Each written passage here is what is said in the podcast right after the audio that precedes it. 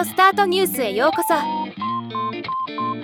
この番組はロボットスタートによる音声広告やポッドキャストなど音声業界の最新情報をお伝えする番組です。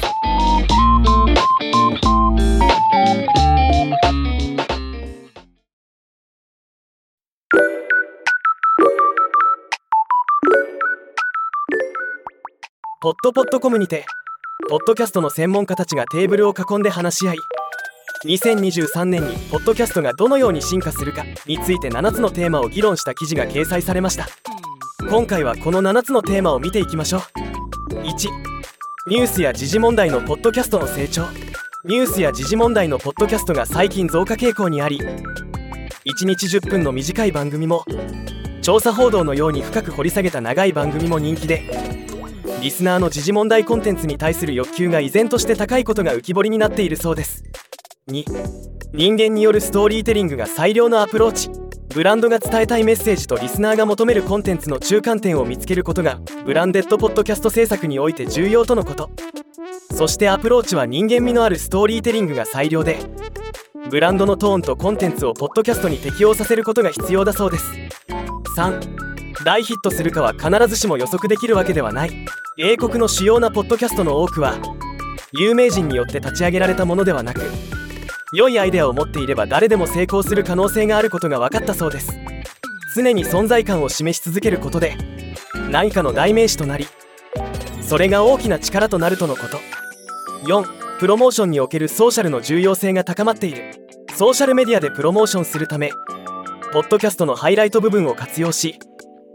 インスタグラムのリールや TikTok の30秒のスニペットに使うことが有効とのこと。TikTok が新しいリスナーを最も増やすチャンネルになった事例もあるそうです。5フォーマットは広がり進化している。ポッドキャストの番組フォーマットがますます多様性に富んできているそうです。番組の時間は10分から3時間までありその中でブランドコンテンツダイナミックな音声広告挿入投げ銭モデルなどさまざまなマネタイズ方法も登場しています。今後さらに多くのことが進化変化していくと予想されるとのこと。6成功の意味が変化している。ポッドキャスト広告領域において多くの中小企業が大手企業に比べて広告予算不足のため今後よりニッチなポッドキャストが収益化するチャンスが増えると予想されています。視聴者の数よりも深いエンゲージメントが重要であり成功のパラメータが変化していくからとのこと。これは中小の広告主。ニッチなポッドキャストにとって歓迎すべき流れです。7投げ銭モデルが勢いを増している。有料のポッドキャストにチャンスがあるとのこと。広告なしのコンテンツやボーナスコンテンツを提供するサブスクリプションやリスナーが自発的にポッドキャスターに支払う機会を提供する投げ銭モデルなどです。リスナーはポッドキャスト制作にかかる時間や労力を理解しておりサポートしたいと思うのだそうです。以上2023年の海外ポッドキャストの重要テーマ7点の紹介でした。日本でも参考になることは少しはあるのかなと思います。引き続き国内ポッドキャスト市場を盛り上げられるよう僕たちも微力ながら頑張ってまいります。ではまた。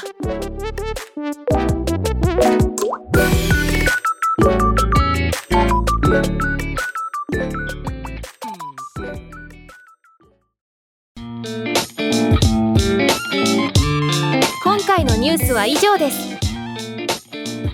もっと詳しい情報を知りたい場合「オーディオスタートニュース」で検索してみてください。ではまたお会いしましょう。